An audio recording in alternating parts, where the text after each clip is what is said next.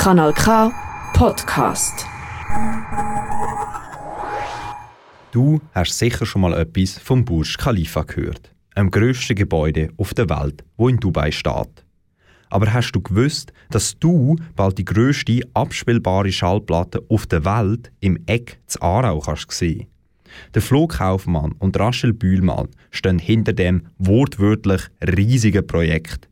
Was dahinter steckt und was Beatles mit dem Ganzen zu tun hat, erzähle ich dir in meinem Beitrag.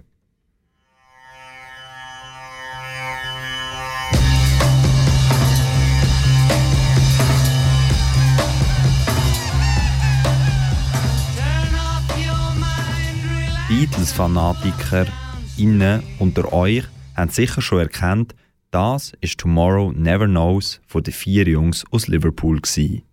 Auch für mich sind Beatles ein Begriff. Wo ich dann gehört habe, dass zwei Leute aus der Region, der Flo Kaufmann und Rachel Bühlmann, den Song Tomorrow Never Knows von den Beatles auf die grösste spielbare Schallplatte auf der Welt schneiden haben ich mir gedacht, das muss ich mir jetzt genauer anschauen. Du denkst dir jetzt sicher das Gleiche wie ich. Wie zur Hölle kommt man auf so eine Idee? Genau das habe ich Rachel Bühlmann gefragt. Wie kommt man auf so eine Idee? Ähm, ja, so ein bisschen, ich weiß auch nicht, vielleicht wie man auf dem Mond gelandet ist, zum Ausprobieren, ob es geht. schaffen wir das? Und wenn wir es schaffen, was machen wir dann? Und wenn wir es nicht schaffen, dann, äh, ja, was ist dann? Ähm, es hat ein bisschen damit zu tun, also der Durchmesser, den wir versuchen mit diesen 2,40 Meter, ist einfach die Diagonale vom Eingang vom Eck.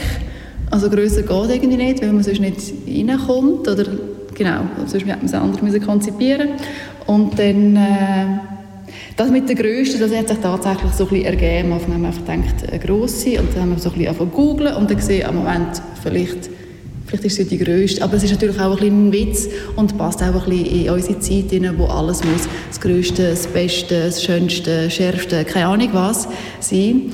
Wie schon erwähnt, wird die Schallplatte im Eck da bei uns in Aarau ausgestellt. Letzten Samstag ist dort Tomorrow Never Knows live aufgenommen worden. Und nein, ich muss dich leider enttäuschen. Beatles haben nicht im Eck Aarau gespielt. Dafür aber The Roy and the Devil's Motorcycle aus Bern. Das Projekt Tomorrow Never Knows ist ja so ein bisschen aufgeteilt in mehrere Schritte. Letzten Samstag haben The Roy and the Devil's Motorcycle eine Band aus dem Gebiet Bern, die seit über 30 Jahren zusammen Musik macht, eine Coverversion oder eine Interpretation von Tomorrow Never Knows eingespielt. Das Original geht drei Minuten. Sie haben es ausgedehnt auf 14 oder 15 Minuten. Und das ist aufgenommen worden, einerseits auf Band, also auch auf analoge ähm, Technik und wird dann in einem nächsten Schritt beziehungsweise in einem übernächsten Schritt auf die Wachsplatte äh, geschnitten oder geritzt. In einem späteren Schritt wird die ganze Platte dann eingeschmolzen und der Wachs wird gebraucht, um passend zu der Jahreszeit ein Kerzenziehen zu veranstalten.